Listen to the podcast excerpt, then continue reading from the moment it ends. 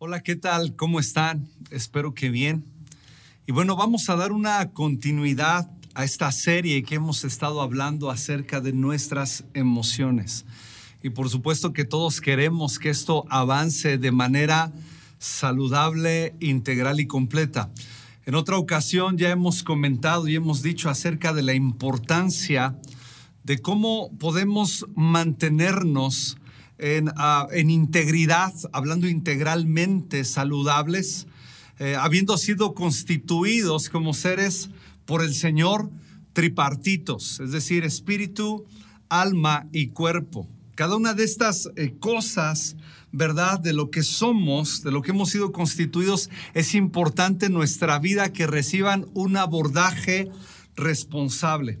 Y como iglesia siempre hemos buscado compartir temáticas que puedan nutrir cada una de estas áreas en nuestras vidas, que son parte de una esencia, de una vida discipular para nosotros como discípulos de Cristo Jesús. Así que por esta razón es importante. No solo es importante, ¿verdad? Lo que muchos eh, conocemos o llamamos como asuntos espirituales, teología que por supuesto es importante, doctrina que por supuesto es importante, pero no solo debemos enfocarlo a lo que es espiritual en ese sentido estricto, sino también al cuidado del cuerpo y al cuidado del alma para que podamos ser seres integrales en bendición, ¿verdad? Y en bienestar. Y bueno, quiero comenzar con un pasaje de la escritura y después oraremos. Tercera de Juan capítulo 1 y versículo 2, pero me quiero enfocar al versículo 2. Dice, amado, yo deseo que tú seas prosperado en todas las cosas y que tengas salud así como prospera tu alma. Qué interesante que encontramos al final de este versículo la palabra alma, donde como ya hemos mencionado, en el alma encontramos las emociones, los sentimientos y los pensamientos. Y está hablando, ¿verdad? Eh, el apóstol Juan dirigido a una iglesia, a la iglesia diciendo, hey, yo deseo que tú seas prosperado en todo y que tengas salud en la medida que prospera tu alma. Quiere decir que es importante que pongamos atención al cuidado de nuestra alma, al cuidado de nuestras emociones, de nuestros sentimientos y pensamientos, por muchas, por muchas razones que vamos a hablar. Vamos a orar. Señor, gracias por este tiempo. Abre nuestros corazones, abre nuestros sentidos, abre nuestro espíritu, Señor, para que podamos recibir en este día, Señor, de ti para que podamos recibir instrucción y consejo y sabiduría, Señor, en el nombre de Jesús. Amén, amén. En este día nos vamos a ir sobre el tema de la ira. Está bien, ira, no, no esa ira de, la cual a veces ah, nos falta una M y en, decir, en lugar de decir mira, terminamos diciendo ira, no, ira de enojo. Ese enojo cuando se convierte en una emoción intensificada y se vuelve perturbadora o disfuncional. Ya lo explicaremos ahora. Pero antes quiero que recordemos algo que enseñamos como ese sistema de valoración ABC. Recordamos A, acontecimiento, B, valoración y C, de emoción. Y dijimos prácticamente ¿verdad? Que la manera en que nosotros valoramos los acontecimientos es que viviremos una emoción de acuerdo a esa intensidad. ¿Ok? Recordemos que las emociones no son malas, de hecho Dios nos dio las emociones. El problema es cuando éstas se vuelven disfuncionales, cuando éstas se vuelven tóxicas, cuando éstas se salen del orden establecido de Dios, es decir, se vuelven disfuncionales. Y a través de, de todo este tiempo, a través, ¿verdad?, de estas enseñanzas que estaremos impartiendo, creo que iremos entendiendo de una mejor manera para vivir saludables, para educar nuestras emociones de acuerdo a los principios bíblicos, porque eso es parte de una vida discipular. Así que tenemos emociones que pueden ser perturbadoras y no perturbadoras. Lo voy a repetir, podemos tener emociones perturbadoras y no perturbadoras, es decir, saludables y no saludables.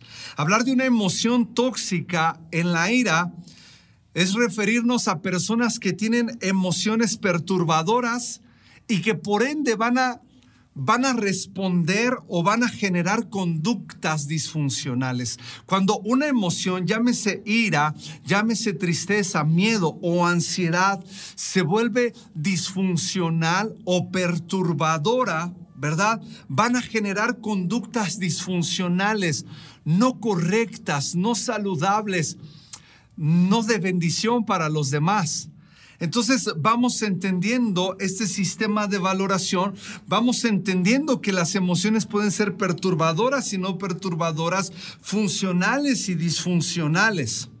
La pregunta hasta aquí es la siguiente. ¿Cómo te estás dando cuenta si estás viviendo bajo una emoción disfuncional o perturbadora? ¿Cómo te das cuenta? Porque todos tenemos reacciones y todos tenemos conductas, ¿no es así? Pero ¿cómo darnos cuenta si yo estoy viviendo bajo una emoción perturbadora o disfuncional? Te voy a decir cómo nos damos o cómo podemos identificarlo. Tener una emoción disfuncional o perturbadora es cuando se boicotea el propósito o meta que yo tenía anticipado. Es cuando se boicotea el propósito o meta que yo ya tenía, ¿verdad? Establecido anticipadamente. Te voy a poner un ejemplo. Ahora yo estoy casado, felizmente casado, ¿verdad? Pero algún día, ¿verdad? Estuve comprometido con mi esposa bajo un noviazgo. Comprometido. Y recuerdo, en algún momento le pudo haber pasado a cualquiera que tienes un acuerdo con tu novia y acuerdan que van a salir a algún lugar y se quedan de ver a tal hora. Llega el momento, vas a casa, quedaron de verse a las 7 de la noche en tal día. Llega el momento, estás tú a las 7, revisas el reloj, te dan 7.5, te dan 7.10 y ella te manda un mensaje diciéndote, no puedo bajar justo ahora porque mi jefe me acaba de solicitar eh, algún asunto y no puedo bajar en este momento, pero voy a apurarme, voy a hacer todo lo que esté en mis manos para irnos pronto. Y bueno, este dice, está bien, esperaré, dan 7.20, 7.30, 7.40, va bajando ella apurada porque obviamente ella desea tener este tiempo, esta cena, este momento de convivencia, pero a las 7.40 él pasó de una emoción normal a una emoción perturbadora o disfuncional en el punto de decir no puede ser posible, tú crees que yo no tengo trabajo, tú crees que yo no tengo un jefe, te tardaste demasiado, yo hice un esfuerzo, tú no lo hiciste, tú debiste haber estado aquí y se empiezan a pelear en ese lugar y el hombre termina yéndose. Esa es una emoción perturbadora no funcional. Es decir, que boicoteó el propósito o la meta que ya tenía previamente establecido. Es decir, que ya tenía, ¿verdad?, anticipado. ¿Cuántos de nosotros tenemos este tipo de emociones que boicotean el plan que ya tienes? O regresas a casa sin haber disfrutado lo que querías disfrutar porque no salió como quisiste y quisiste controlar el acontecimiento, pero como no sucedió como querías, resalta más dentro de ti lo poquito malo que pasó, lo malo que pasó, que lo mucho o lo bueno que sí sucedió.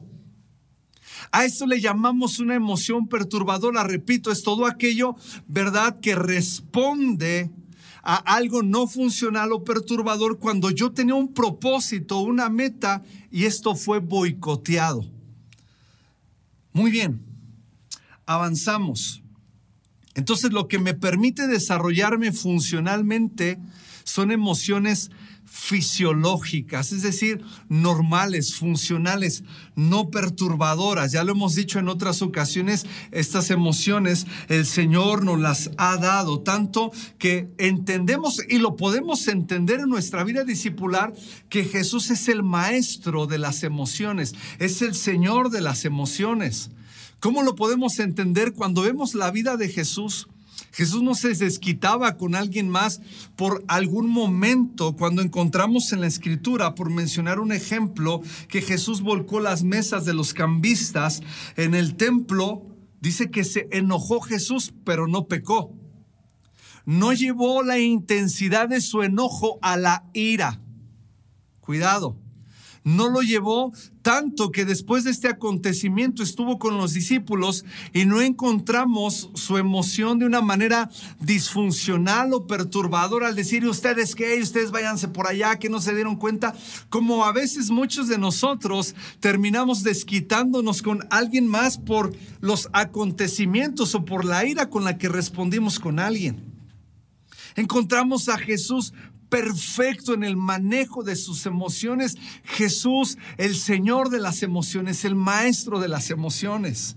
Impresionante la vida de nuestro Señor Jesús. Jesús 100% Dios, 100% hombre. Muy bien. Entonces, quiero que regresemos y hagamos un paréntesis para hablar acerca de las valoraciones, porque es importante cómo valoramos los acontecimientos para entender la emoción que se desencadena en nosotros. Voy a hacer tres planteamientos importantes acerca de la correcta valoración. ¿Está bien?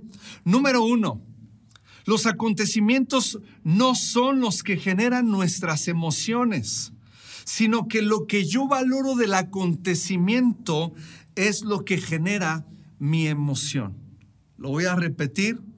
Los acontecimientos no son lo que generan nuestras emociones, sino lo que yo valoro del acontecimiento es lo que me genera una emoción. Dos, si lo que yo valoro del acontecimiento es lo que produce una emoción, al cambiar mi valoración del acontecimiento cambiará mi emoción. Lo voy a repetir otra vez. Si lo que yo valoro del acontecimiento es lo que produce mi emoción, al cambiar mi valoración, cambiará mi emoción.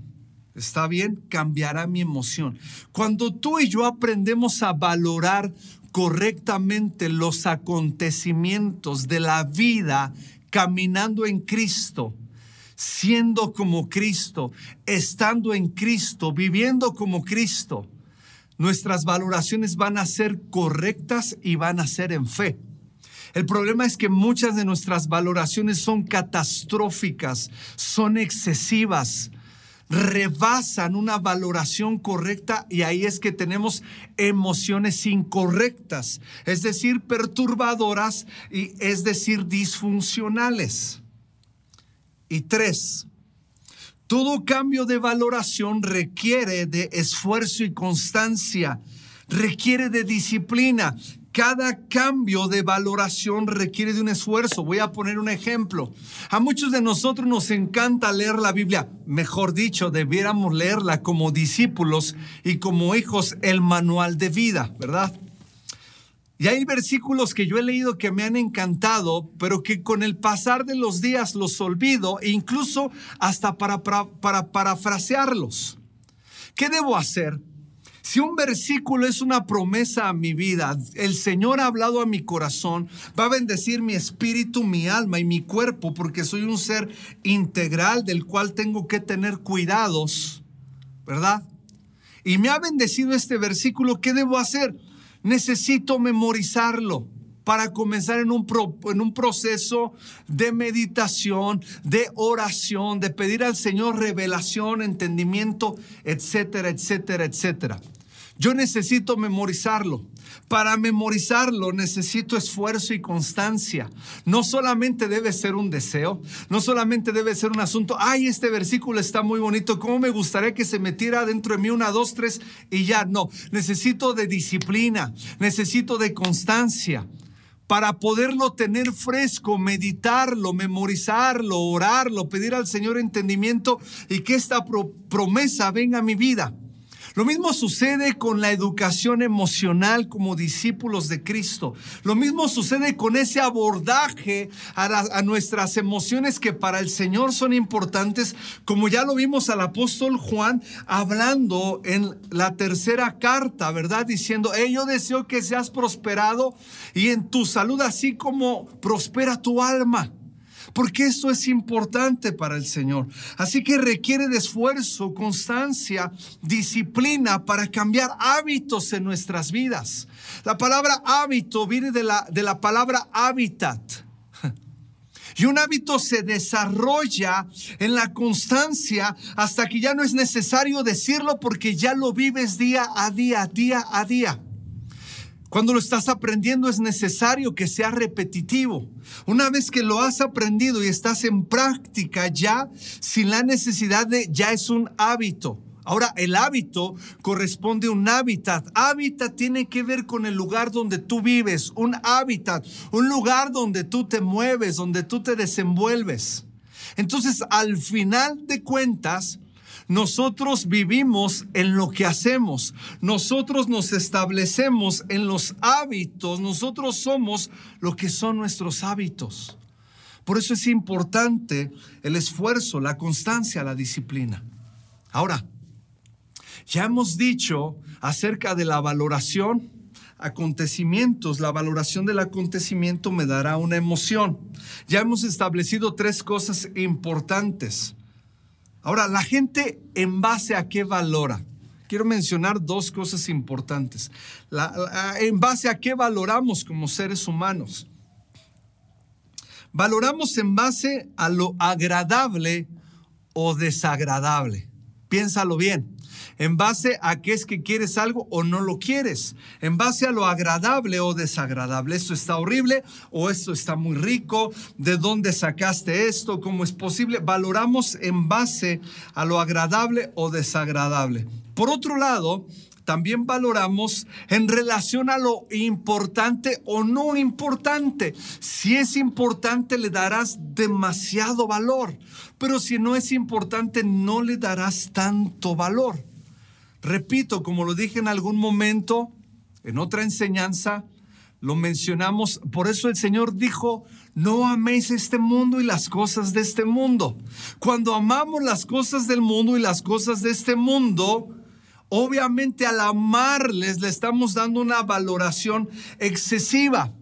Por eso es que nos trabamos, por eso es que nos atoramos, a veces llegamos incluso a tener emociones disfuncionales o perturbadoras porque llegamos a dar una valoración demasiada alta. En algún momento llegué a escuchar este testimonio, este ejemplo, ahora que estoy estudiando en este instructorado y he tomado algunos cursos, ¿verdad? Llegué a escuchar este ejemplo. Llegó un hombre fue atendido por un terapeuta y le dijo lo siguiente, debes aprender a valorar correctamente. Hicieron un ejercicio en ese mismo momento. Este hombre trabajaba como un repartidor en su motocicleta. Y le pregunta al terapeuta, le dijo, a ver, vamos a ver qué tanto bien y correctamente valoras. Le dijo, ¿qué pasaría si tu motocicleta tú fueras manejando te caes y pasa un carro encima y la aplastas. Del 0 al 100, ¿qué tan importante es para ti? Dijo, pues el 100%. ¿Por qué es el 100%? Ok, porque pues es mi, eh, es mi medio para trabajar, de ahí sale la comida, y si no hay dinero, no hay comida, y si no hay comida, ¿verdad? Mis hijos sufren y todo se viene abajo y todo se desmorona, ¿verdad? Y empezó a meterle palabras pues de catástrofe. Y dijo, ok, ese es el 100%, entiendo, sí es el 100%, muy bien. ¿Qué pasaría si te llaman del hospital y te dicen, te llama tu papá y te dice, hey hijo, tu mamá se acaba de desmayar en la casa y no, no responde, está inconsciente, ayúdame, ven pronto. Del 0 al 100, ¿cuál es la valoración que le das? Dijo, pues 100%. Y dijo, Ok, ¿y dónde queda la motocicleta aplastada? No, bueno, bueno, ya, ya viendo así las cosas, la motocicleta queda en el 90. Muy bien, ok. Supongamos que llegas a la casa de tu papá, llevan a, tu mamá al hospital y les dicen que no está respondiendo bien neurológicamente. Del 0 al 100, ¿qué valoración le das? Y este hombre dice, no, no, no, espera, le doy el 100. Ok, y que tu mamá se cayó en casa y se desmayó y está inconsciente, ¿qué valoración le das? Le doy el 90 y la motocicleta en el 80. Ok, muy bien. Luego te llaman del hospital y te dicen que tu mamá está en coma que tuvo una complicación y está en coma. ¿En qué lugar de tu valoración queda? No, doctor, por favor, le dice al psiquiatra, queda en el 100%. Ok, ¿y dónde queda que no está respondiendo bien neurológicamente en el 90? ¿Y dónde queda que cayó al piso en casa y se desmayó en el 80? ¿Y dónde queda la moto en el 70? Ok, supongamos que llaman del hospital y dicen que tu mamá murió. Y ahí el joven se inquieta y dice, doctor, por favor, esto es un ejemplo, no juegue con mis emociones. Dice, no, no, es solo un ejercicio. Dime dónde queda. En el 100% queda eso. ¿Y dónde queda que tenía coma? En el 90 y los siguientes 80, 70, la moto en el 60. Y luego después de 15 días sepultan a tu mamá y tu papá ahora se enferma y está hospitalizado. ¿Dónde queda? Bueno, para no hacer la larga, la motocicleta quedó como en el 30. Y ese hombre pudo darse cuenta que la catastroficidad en su valoración que en un momento él puso, ¿verdad? Ah, pudo haber ante otras circunstancias quedar hasta el 20%, de acuerdo a la nueva valoración que él le dio al acontecimiento, su emoción fue bajando. ¿A cuántos de nosotros nos haría muy bien hacer este ejercicio ante algo que no tiene tan peso, pero que nosotros se lo damos. Si tú recuerdas en el libro de Nehemías, la escritura enseña, intentando intimidar los enemigos a Nehemías, dijeron, ¿y ese muro que construyeron qué? ¿A poco creen que van a poder reconstruir la ciudad completa? ¿A poco creen que las cosas van a ser diferentes? Y quiso catastrofizar el enemigo, que es una de las principales tareas de Satanás, es catastrofizar las situaciones, es catastrofizar, ¿verdad? Eh, cuestiones familiares, matrimoniales. Y no es que no debamos ponerle atención, porque el otro polo es aquel que nada le importa en la vida, es que no pasa nada y le da valoración de cero. No, no es que se trate de ir al otro polo, es que se trate de darle la valoración correcta esperando en Dios confiando en el Señor, abrazándonos de la fe, pudiendo descansar en el Señor en medio de cualquier circunstancia o dificultad. Pero regresando a Nehemías encontramos cómo es que el enemigo le dice, ese muro que acaban de construir, ahora entiéndase que eran muros gruesos los que se construían en ese tiempo, en esos contextos. Dice, ese muro que acabas de construir, si se hubiera una zorra, lo derribaría. Espérame, Espérame, vamos a pensar con la cabeza fría. ¿En serio una zorra de, derribaría un muro bajo esas condiciones? ¿Es en serio? Pero Satanás o nuestro enemigo o nuestros enemigos, nuestros perseguidores, como dice eh, el, el, Salmo 27, nuestros angustiadores, siempre van a buscar catastrofizar la situación y que seamos disparados en nuestras emociones y en nuestras valoraciones. Entonces, es importante cómo tú y yo vemos los acontecimientos y las cosas. Por eso debemos apegarnos a las escrituras. Por eso debemos permitir que nuestro corazón beba de la palabra de Dios, porque ahí vamos a poder navegar y caminar en el propósito de Dios de manera saludable en nuestras emociones, en nuestros sentimientos y nuestros pensamientos. Entonces valorar es el valor que tú le das a algo. Es el valor que tú le das. ¿Cómo son tus valoraciones? ¿Cómo tú valoras algunos acontecimientos? Recuerdo recientemente haber recibido una llamada de alguien que fue hospitalizado aproximadamente con 92, 93 de saturación de manera preventiva fue hospitalizada. El otro día la familia ya estaban hablando de ¿y quién, firma, quién va a firmar si lo tienen que intubar? Y, puede firmar él o tenemos que firmar nosotros. Y cuando a mí me dijeron eso, dije, espérenme, espérenme, no vamos a hablar de intubación ahora. ¿Por qué vamos a hablar de eso? ¿Por qué, ¿Por qué vamos a dar lugar a la ansiedad, anticiparnos a algo de lo cual no estamos confiando. Estamos confiando en su mejoría, estamos confiando en que Dios le va a restaurar, le va a levantar, le va a sanar, va a usar la medicina, el Señor, para sanarle, para restaurarle, ¿verdad? ¿Por qué vamos a hablar y a comenzar a valorar otras cosas? No. No, la fe es la certeza, es tener la certeza, la convicción de lo que no se ve, esa certeza de lo que no estamos viendo. La escritura nos enseña a ver las cosas de manera correcta. Regresamos a la ira, vamos al tema de la ira. Hay diferentes clasificaciones, ira, enojo, bronca, pleito, etcétera. Cada uno de estos tiene una intensidad diferente. En Efesios capítulo 4, versículo 26 al 31, para que lo leas en casa en su momento, Efesios capítulo 4, versículo 26 al 31, encontramos tres palabras que tienen que ver con el enojo, pero en diferentes intensidades. Sí, en la Biblia, aquí está todo acerca de las emociones y los sentimientos, porque no es un asunto divorciado de la vida discipular. No es un asunto divorciado de esto, eso es lo que queremos que podamos entender juntos, que esto es parte de la vida espiritual, esto es parte de la vida de un hijo de Dios, esto es parte de la vida discipular. En Efesios 4:26 dice, airaos, es decir, enójate pero no peques, airaos pero no pequéis, no se ponga el sol sobre vuestro enojo, ni deis lugar al diablo.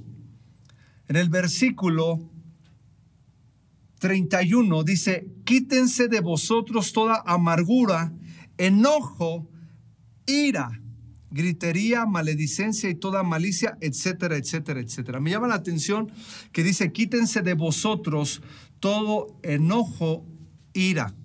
¿Por qué no mantuvo las dos palabras como una sola palabra y lo tuvo que mencionar? Para eso es importante que vayamos al griego original. La palabra airao significa enojarse, enfurecerse, encolerizarse. La palabra enojo significa furia y rabia. Pero la palabra ira, que ya un enojo es una emoción, hemos dicho, no perturbadora. Un enojo lo podemos tener todos y nos puede ayudar a diferentes cosas de manera fisiológica, normales, pero ya una ira responde a la cólera, al furor, a la indignación, al castigo y a la venganza. A la venganza. La Biblia dice, la venganza es mía, dice el Señor, y no nos hace nada bien. Entonces, encontramos en la propia Biblia, en menos de cinco versículos, tres intensidades, airaos, pero no pequéis, quitad de vosotros todo enojo y toda ira. La Biblia nos dice, quítenselo de ustedes, despójense de ellos. ¿Sabes a quién hace responsables? A ti y a mí. Somos responsables de manejar saludablemente nuestras emociones y lo podemos lograr porque tenemos al Espíritu Santo de Dios. Solo por eso. Porque tenemos al Espíritu de Dios. Entonces, toda emoción perturbadora o disfuncional se sostiene por una valoración. Y en el caso de la ira se genera porque hay un sistema de injusticia. Otra vez, toda emoción perturbadora y disfuncional se sostiene por una valoración y en el caso específico de la ira se genera porque hay un sistema de injusticia. Entonces, la valoración, vamos a decirlo así, principal que corresponde a la ira es, esto me parece injusto. Hay una injusticia, piénsalo bien. La última vez que te enojaste, evalúa y te darás cuenta que responde dentro de ti a algo que tú sentiste injusto, a algo que tú sentiste injusto. Entonces, para que la injusticia me genere un enojo, debo tener una valoración. Para que la injusticia me genere un enojo o una ira o una emoción disfuncional o perturbadora, debe tener una valoración. ¿Ok? Por ejemplo, cuando, cuando se rompe con la inmediatez de mi propósito. Voy a poner un ejemplo. Estoy por, entro al estacionamiento, alguna plaza, veo que alguien va a salir, detengo mi auto Estoy esperando el lugar, estoy en el sentido correcto, ¿verdad? Este está saliendo con calma, de pronto se echa en reversa para salir en el mismo sentido en el que yo estoy, pero otro llega por otro lado y se mete rápido. No sé a cuánto les ha pasado esto, o que quieres tomar un lugar y alguien te lo gana, inmediatez, inmediatez de tu propósito. Ahí viene la ira, te parece injusto. Yo he visto videos donde por hacer esto en el estacionamiento terminan agarrándose a golpes. ¿Por qué? Porque rompieron con la inmediatez del propósito que ya tenían. Así que la injusticia está rodeada de creencias que la sostienen. ¿Cuáles son esas creencias que sostienen la ira? Y voy a ir un poquito más rápido por el tiempo, pero ah, voy a mencionar cuatro importantes, ¿está bien? Cuatro creencias que, está, que sostienen, que están rodeadas, ¿verdad?, hacia la injusticia. Número uno, la injusticia está rodeada por creencias como no es necesario sufrir. No es necesario sufrir. Así que o daré un golpe en la mesa, o gritaré, o diré cualquier cosa porque no estoy dispuesto a sufrir. No quiero sufrir, no quiero una confrontación y tengo que actuar de manera rápida, inmediata y tal vez violenta porque no quiero sufrir. No quiero sufrir. Puedo evitar el sufrimiento, dice esta creencia. Intentan con toda su voracidad impedir una situación no necesito sufrir, no quiere angustiarse, no quiere entrar en un proceso de meditar, de pensar la situación, no quiere eso, no quiere angustiarse, no quiere un problema. En el Salmo 37, 8, la escritura dice, deja la ira y desecha el enojo. Otra vez, ¿verdad? En Efesios, ¿verdad? La instrucción que encontramos es la siguiente quítense de vosotros. Aquí en el Salmo 37 es, deja la ira y desecha el enojo, déjalo. No te excites en manera alguna a hacer lo malo. ¿Qué sucede cuando nos airamos, nos enojamos, tenemos ira, comenzamos a operar en emociones eh, perturbadoras, disfuncionales? ¿Qué sucede? Tarde que temprano terminaremos haciendo algo de lo cual nos vamos a arrepentir, ya sea algo muy pequeñito o muy grande. Pero tarde que temprano la ira, si no la dejamos, si el enojo nos va a arrastrar a hacer algo malo. El que está enojado no piensa, el que se deja arrastrar por la ira no piensa.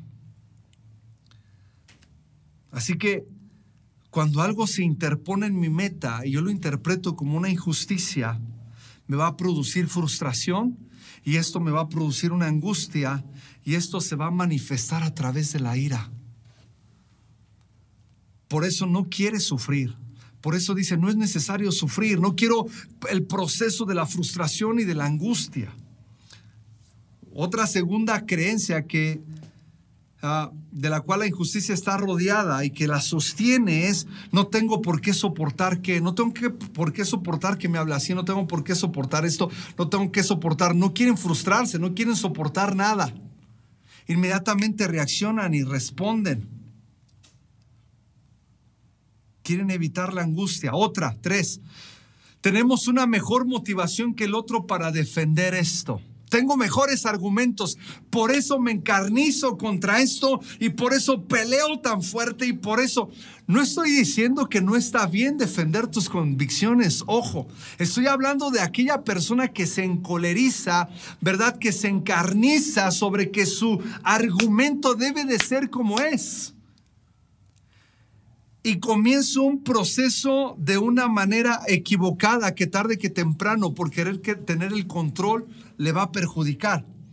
Y por último, dice, cree que la violencia va a establecer justicia. Yo he llegado a una conclusión.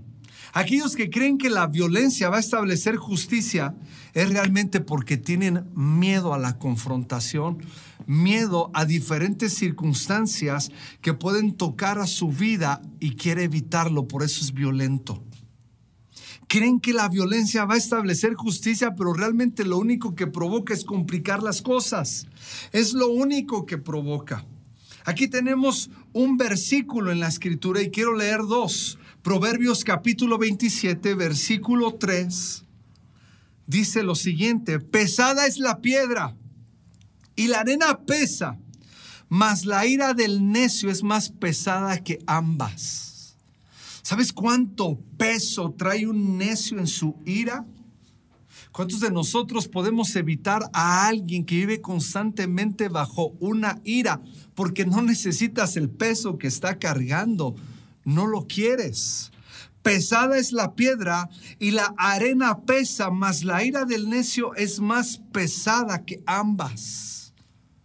Es, es impresionante la ira la afección que trae la ira, no solo a nuestra alma, a nuestro cuerpo, todas aquellas cosas y emociones no, no, no eh, perturbadoras, ¿verdad? Y no funcionales, tarde que temprano traen un impacto en nuestros cuerpos que desatan, como ya lo hemos mencionado, enfermedades cardiovasculares, gastrointestinales, trastornos mentales, etcétera, etcétera, etcétera. Otro proverbio que quiero leer es el 1632. Proverbios 16:32 en la de las Américas, en la Biblia de las Américas. Dice, mejor es el lento para la ira que el poderoso. Fíjense, mejor es el lento para el, a la ira, el que aprende a contenerse, el que aprende a administrar sus emociones, el que aprende de manera saludable a contenerse. Mejor es el lento para la ira que el poderoso. Y el que domina su espíritu, el que tiene un dominio de espíritu, que el que toma una ciudad. O sea, qué importante, qué categoría le da la palabra de Dios a una persona que sabe tener un dominio propio, que sabe ser lento para la ira, por encima de aquel que es poderoso y puede tomar una ciudad. Quiero que lo pienses por un momento. ¿Cuánto beneficio trae a los que están a nuestro alrededor? ¿Cuánto beneficio trae a nuestro matrimonio, a nuestros hijos amados, queridos, a nuestros familiares, a nuestros amigos y hermanos en la fe? Poder someter nuestras emociones al señorío de Cristo. Cuán saludable es aprender a hacernos responsables de todos aquellos, he aquí el pecado está a la puerta y tú puedes enseñorearte de él, desechando, como dice Pablo, desechen estas cosas, despójense de estas cosas, dejen, nos hace responsables a nosotros mismos de nuestras emociones porque tenemos la palabra de Dios, porque tenemos al Padre, porque tenemos al Hijo y tenemos al Espíritu Santo. Somos responsables de caminar saludablemente. Así que debemos aprender en nuestras vidas a someter nuestras emociones al Señor y a su palabra.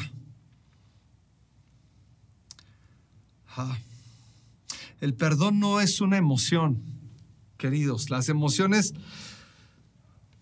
somos motivados o impulsados por lo que sentimos. Eso es lo que sucede con las emociones.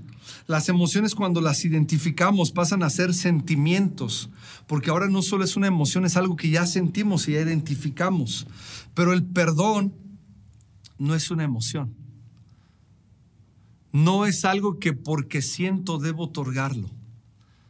Y quiero que sepamos hoy que si hemos de confrontar la ira en nuestras vidas, que si hemos de confrontar la catastroficidad, si hemos de confrontar los excesos en esta emoción para que se vuelva perturbadora, no disfuncional, que te saca, que te boicotea el propósito y la meta que tú ya habías determinado en tu vida, que ya te llevó al punto de la amargura, yo platicaba con alguien que me decía, sé que tengo ira, sé que soy un iracundo, pero no sé cómo salir de aquí. Lo mejor que podemos hacer es rendirnos delante de la presencia del Señor y reconocer y arrepentirnos también y pedir la ayuda del Espíritu Santo. Pero te voy a decir cuál es el recurso por excelencia contra la ira para poder vivir saludablemente. ¿Quieres saber cuál es ese recurso que el Señor nos ha dado, que el Señor nos ha modelado en la cruz del Calvario y en el peregrinaje de Jesús? Una y otra vez nos lo modeló. Se llama perdón. Se llama perdonar. ¿Sabes que herida significa brecha? Herida significa brecha. Cuando tú te haces una herida o un tajo, hay una brecha que tú tienes que cuidar, que tú tienes que estar pendiente de ello hasta que sane. Pero si tú la descuidas, se te puede infectar, se te puede hacer pus y te pueden dar muchas otras cosas. Por eso es importante que cuando hay una herida podamos tenerle el cuidado necesario, podamos darle el tiempo necesario a la sanidad de esto. Esto no es un asunto de que en este momento, wow, ya no hay ira en mi corazón. Deja que el Señor meta su mano, deja que el Espíritu nos transforme y que algunas herramientas de las cuales estamos hablando en este día puedan alcanzar tu corazón y puedan alcanzar esta emoción que ya no está dentro del orden saludable y correcto que Dios nos ha dado. El problema es que cuando hay una herida, ¿verdad?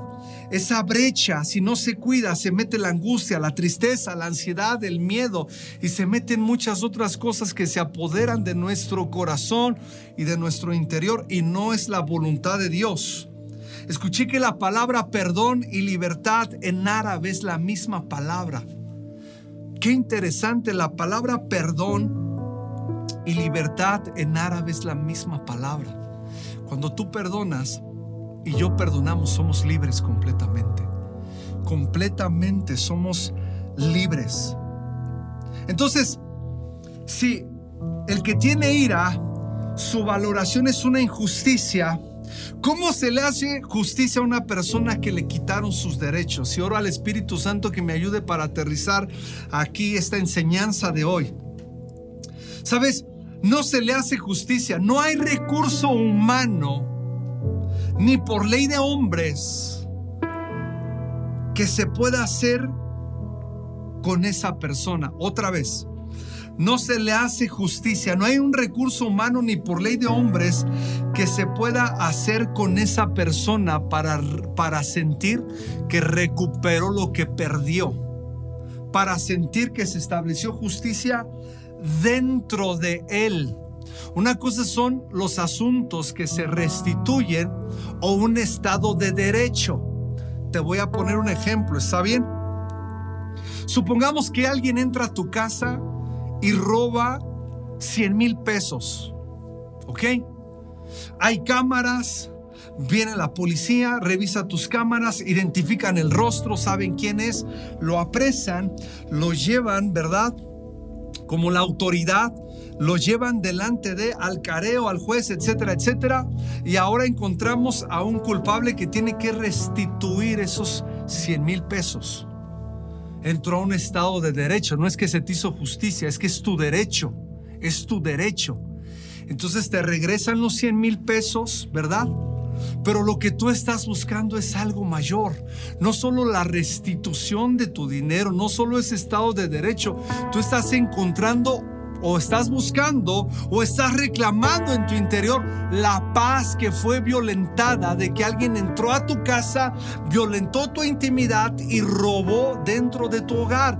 Tú lo que quieres es la paz porque aunque regreses con tus con tu dinero que fue robado en tu estado de derecho, te fue regresado, tú vas a sentirte inquieto dentro de tu hogar porque alguien violentó tu paz. Y el único que puede hacer justicia dentro de tu vida, en tu corazón, ¿verdad? Es Dios. El único que te puede regresar aquello que te fue quitado, que nadie más te lo puede regresar, es Dios. A través del perdón. A través del perdón.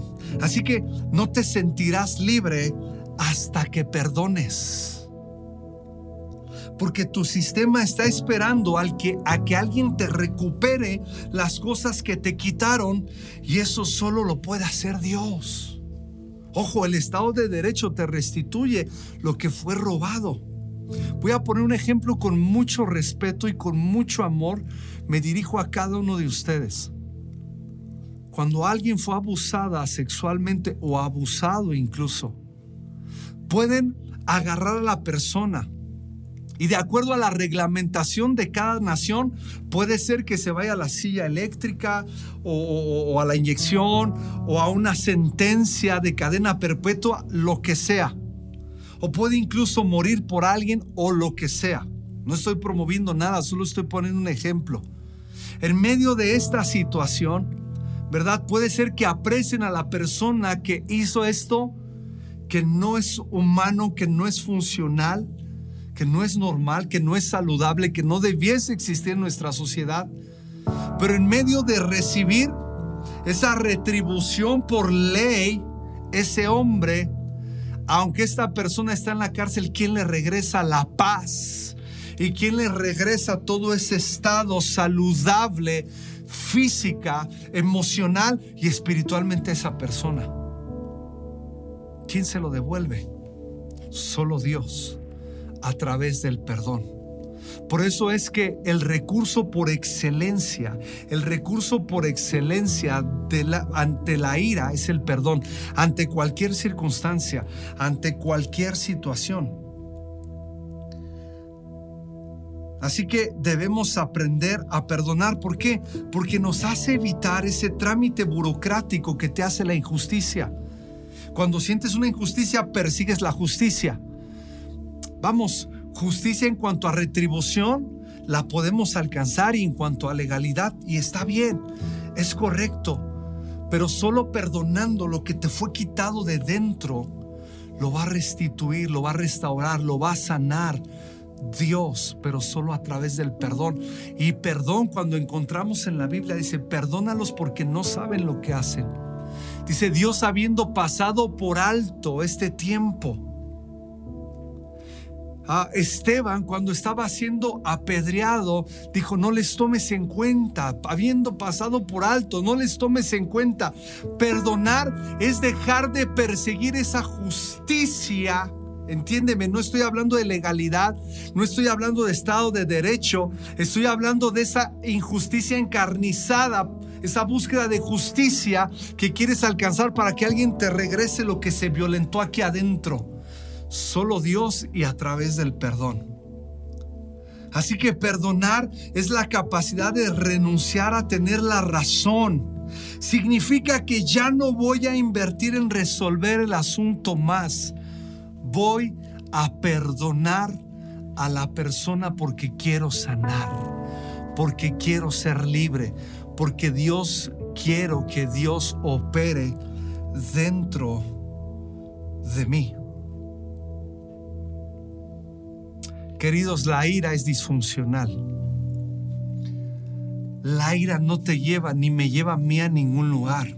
Más bien lo complica todo. Te complica a ti y a mí en nuestras emociones, en nuestros sentimientos, en nuestras relaciones, en nuestras convicciones, en todo lo que nos rodea, nos complica la ira. Así que solo para terminar, quiero decirte, que la ira es muy disfuncional y en lugar de ayudarte y en lugar de posicionarte en algún lugar, lo único que está haciendo la ira es destrozando tu vida y la mía. Así que hay que darle el peso que requiera la palabra perdón. Pues muy bien, amigo, querido amigo que tú nos estás viendo en este momento, en esta transmisión, y alguien te invitó, quiero hacerte una invitación. El perdón es la llave a resolver no solo la ira, sino todos los conflictos a nuestra vida. Y te voy a decir quién nos lo modeló. No solo quién nos lo dijo que debía ser así, quién nos lo modeló. Jesús en la cruz perdonó todos nuestros pecados, se entregó a sí mismo, siendo perfecto, siendo el Hijo de Dios, vino a la cruz, murió por ti y por mí y se entregó y cuando murió dijo, consumado es. Él decidió perdonarnos y ahora todos nuestros pecados son perdonados. Así que quiero dirigirme a ti, querido amigo, que estás en esta transmisión por primera vez. Dios quiere perdonar todos tus pecados en Jesús. Dios quiere reconciliarse contigo. Esto va más allá de una religión. Esto entiende a una relación. Y tal vez hoy quieras un nuevo comienzo donde tus emociones sean diferentes. Pero no solo son tus emociones, es donde pasarás la eternidad cuando mueras, es cómo vivirás aquí en la tierra, es cómo vas a caminar, cómo vas a vivir el resto de tus días aquí y después de aquí. Así que para no dar tantas vueltas, te quiero invitar a que hagas una oración junto conmigo. La Biblia dice que si confiesas con tu boca que Jesús es el Señor y crees en tu corazón que Dios lo levantó de los muertos, tú tienes vida eterna. Se trata de confesar. Allí donde estás, en tu cuarto, en tu sala, con tu familia, todos juntos, vamos, hagamos esta oración y pidamos a Dios y aceptemos su perdón. Está bien, repite conmigo en voz audible, lo haré, lo haré pausado para que repitas conmigo. Señor Jesús, te entrego mi corazón. Hoy aprendí la importancia del perdón, pero también aprendí que tú me has perdonado de todos mis pecados. Te pido perdón por todos ellos. Te entrego todo lo que soy. Y te doy gracias, Jesús, por venir a la tierra a morir por mí. Y te doy gracias por tu gran amor. En Cristo Jesús. Amén. Amén. Pues muy bien. Que Dios te bendiga, amigo que estás aquí por primera vez. Aquí van a aparecer unos números, ¿verdad? A través de los cuales queremos hacer contacto contigo. Estamos muy contentos, nos sentimos bendecidos de este tiempo que hemos tenido y haberte tenido a ti. Y bueno, a todos los demás, que el Señor les bendiga. Vamos a continuar con algunas enseñanzas más hablando acerca de las emociones porque nos estamos dando cuenta que las emociones sí importan porque para Dios son importantes. Que Dios te bendiga. Un abrazo. Saludos.